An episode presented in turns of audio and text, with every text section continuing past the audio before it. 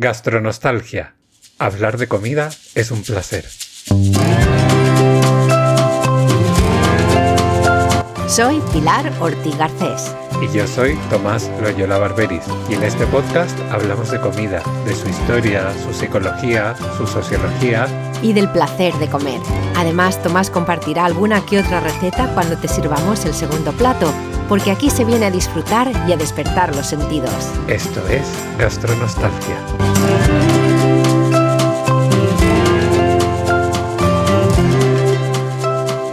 Café.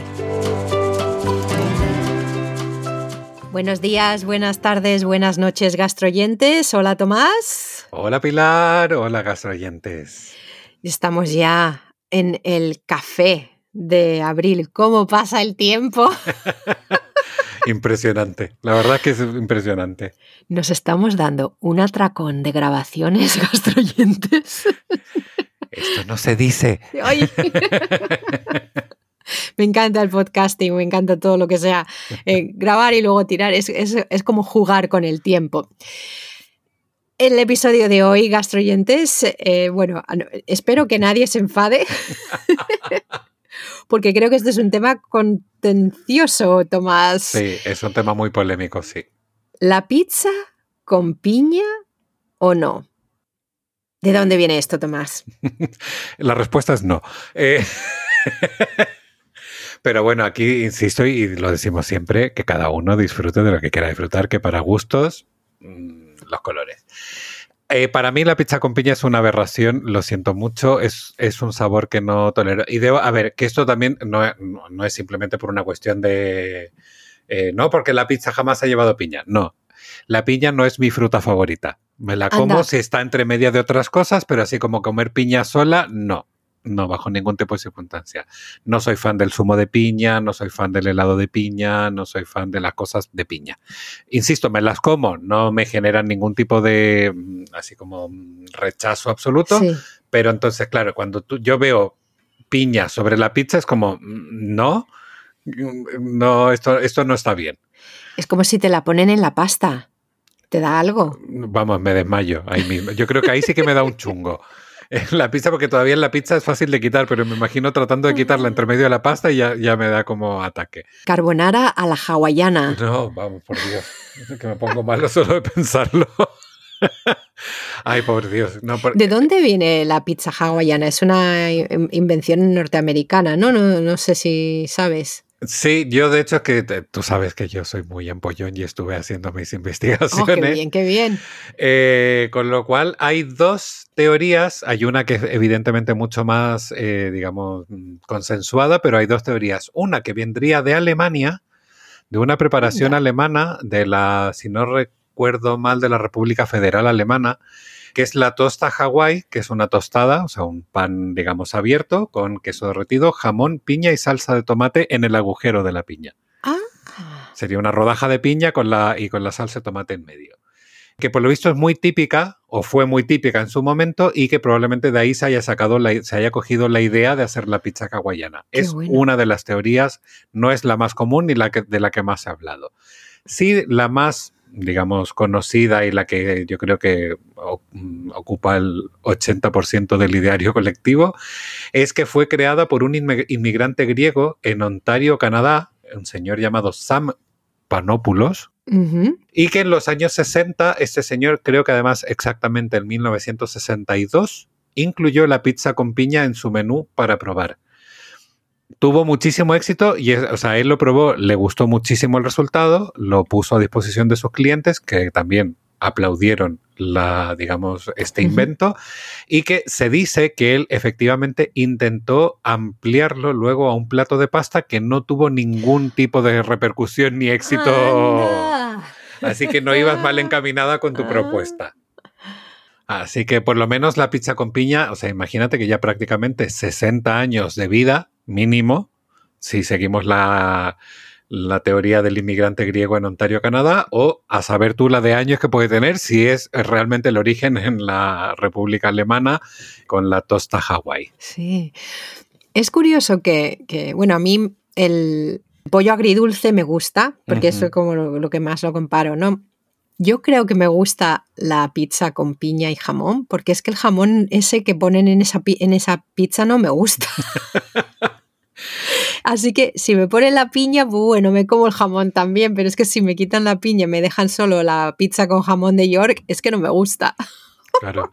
Es que curiosamente una de las cosas que de las que estuve averiguando es que por lo visto el dulzor de la piña y del, zumo que, de, que desprende la fruta realzan el sabor del jabón y hacen que sea mucho más agradable a la boca y porque por eso ha tenido tanto éxito.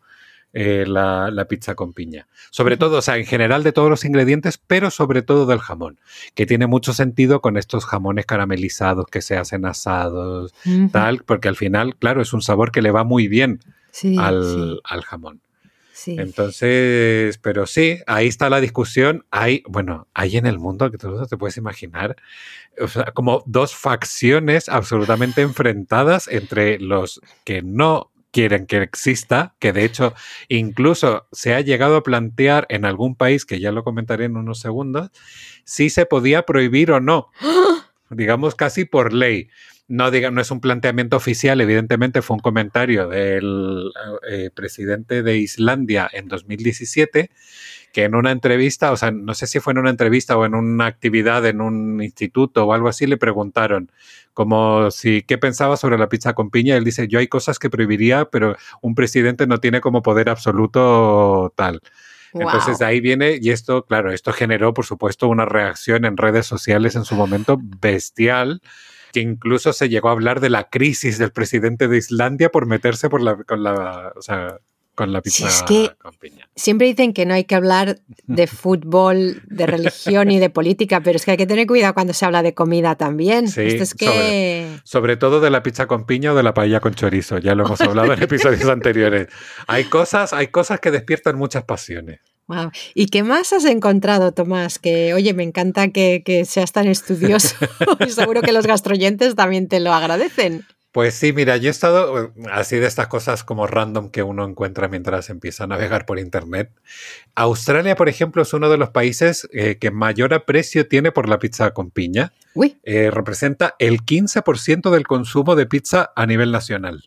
Esta variedad de pizza. Pero luego, que a mí ya me parecía un 15%, me parecía bastante, pero luego digo, bueno, Polonia es el 21%. En Portugal el 16% y en Colombia, junto con la pizza con pollo, la pizza con piña es la más vendida. Qué curioso. O sea que es una cuestión al final de culturas, de, bueno, yo qué sé, también la penetración de un alimento es distinto. En fin, hay, hay muchas, muchas cosas. Una de las razones por las que yo tomo mucha pizza con jamón y piña es que como tú y nuestros gastroyentes que nos llevan escuchando tiempo sabrán, yo, las pizzas que comemos en casa son todas congeladas. Y esta es una de esas pizzas que siempre hay una versión congelada, de diferentes marcas. No sé si en España, creo que también la tiene el doctor Ulken, pero aquí las tienen. Y, esa es una de las razones. Y me pregunto si, claro, ¿qué fue antes el, el huevo o la gallina? si es que es tan popular, que es la que está congelada, o es que es la que está congelada y por eso es tan popular. Ya, Igual, a ver, yo esto habría que investigarlo más, fíjate que también puede ser unos deberes, que es si realmente, o sea, los ingredientes se conservan mejor que otros a nivel congelado. Eh, si la piña aguanta bien, si el jamón aguanta bien, pues igual por eso mismo es una de las estándar y por eso también ha ido ganando adeptos digamos, en el mundo. Curiosamente, en España la pizza con, piña no es de las favoritas del público.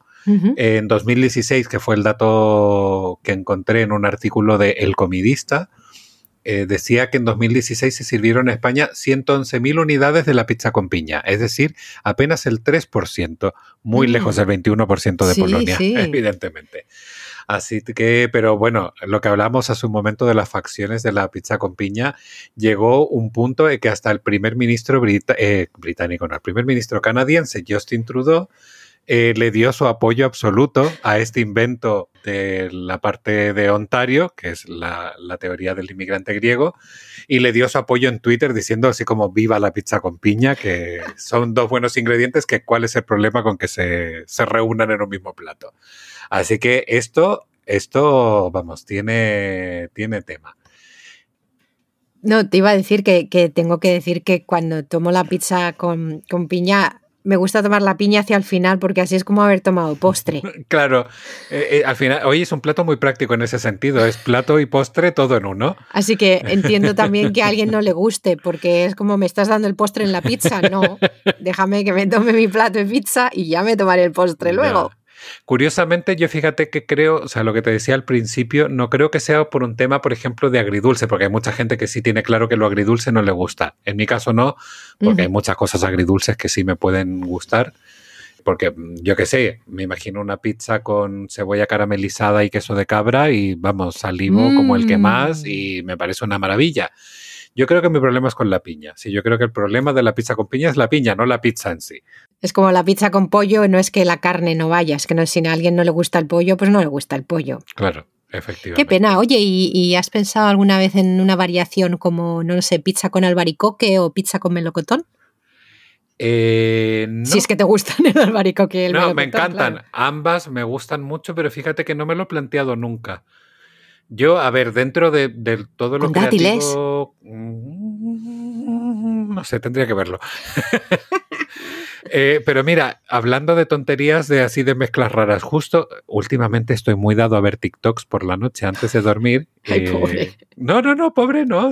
lo, disfruto mucho y al final aprendes, o sea, ves mucha tontería, pero luego aprendes cosas, hay cosas muy interesantes en TikTok. Y había dos mezclas, a ver, ahora me estoy acordando de una, a ver si luego me ilumino, me acuerdo de la otra. Una era una chica que decía, no puedo creer que alguien diga que el café con zumo de naranja, perdón, el zumo de naranja con un café expreso esté bueno. Y lo mm. prueba en cámara y la chica se queda, o sea, flipando porque dice, por Dios, esto está buenísimo. No sé, eso habría que probarlo. Y la otra mezcla era otra chica que decía, mira, ya, ya basta con esto de probar cosas raras que han dicho que las galletas Oreo con mostaza son un manjar. Y la chica le pone mostaza a una galleta Oreo, se la come y dice, os odio, os odio tanto, dice, porque ahora ese sabor me gusta. y entonces es como cosas para probar. Pues igual es, es, simplemente abrir un poco el espectro y decir, vale, pues una pizza con albaricoque. Fíjate que me imagino más, y eso sí lo he probado, pizza con, gorgonzola, peras y nueces. Esto sí lo he hecho. Sí, sí, las peras y las nueces, sí, sí, sí. Porque van muy bien, es una mezcla que me gusta mucho. Habría que probar, tendría que planteármelo con albaricoque. Más que con albaricoque, fíjate que incluso creo que con un melocotón y algún queso así como de sabor intenso, un idiazábal, así como un tipo un queso ahumado, una cosa así, me puede, me puede cuadrar me podría resultar interesante. Hay que estudiarlo. Qué bueno. Oye, antes de decirles a los gastroyentes que nos manden sus recomendaciones para probar también, ¿tienes algo más de, lo que has buscado para compartir? Sí, tengo, así ah, voy a compartir, luego lo, probablemente lo extienda un poquito más en gastronostalgia.club, en nuestro post del episodio, pero he descubierto que hay días mundiales de la pizza. ¡Ah! Eh, no hay un día universal, digamos, porque aquí cada quien celebra el Día Mundial cuando le sale de las narices. Por ejemplo, en Estados Unidos es el 9 de febrero y en muchos otros países es el Día Mundial de la Pizza. En Italia es el 17 de enero, que es el Día de San Antonio Abad, que aquí esto tengo que investigarlo porque en un artículo ponía que San Antonio Abad era el patrono, digamos, de los pizzayolos y de los bakers, o sea, de los eh, quienes hacen las pizzas y de los panaderos y gente que trabaja en el horno, pero luego encontré que realmente el patrono de los bakers era otro. Entonces, esta información hay que contrastarla y hay que investigar un poquito más. Pero luego en México, por ejemplo, se celebra en mayo. Entonces, y luego que por lo visto también está el día de la pizza con piña, el día de la pizza con chorizo, el día de la pizza con no sé qué, el día de la pizza con no sé cuánto. O sea que ya, o sea, al final vamos, podemos cubrir los 365 días del año solo con celebraciones de pizza. Vamos que Oye, la pizza con chorizo está buenísima. La pizza con chorizo es una cosa maravillosa. Y la pizza mm. con pepperoni, chorizo Ay, picante. no, con el chorizo me gusta muchísimo más. ¿Sí? Sí, el pepperoni no. Ay, a mí es que un... cortado finito y bien sabroso y picantito. ¡oh! ¡Qué maravilla! En fin, que me está dando hambre. Sí, como siempre. Gastroyentes, contarnos, contarnos vuestras aventuras con la pizza con piña o qué le podéis poner a la pizza o, o algún otro sabor así que mezcle frutas o lo que sea. Gastronostalgia.club y gastronostalgia.gmail.com. Y si quieren compartir sus ideas en redes sociales, ¿quiénes somos, Tomás? En Instagram gastronostalgia-podcast y en Twitter gastronostalgia. Bueno, gastroyentes, gracias por compartir el mes con nosotros. Ya el siguiente episodio será el menú completo con aperitivo, así que hasta luego. Hasta pronto. Gracias por acompañarnos en este nuevo episodio de Gastronostalgia. No olvidéis visitar nuestra web para ver más contenidos relacionados con estos temas, gastronostalgia.club o en nuestra cuenta de Twitter, Gastronostalgia.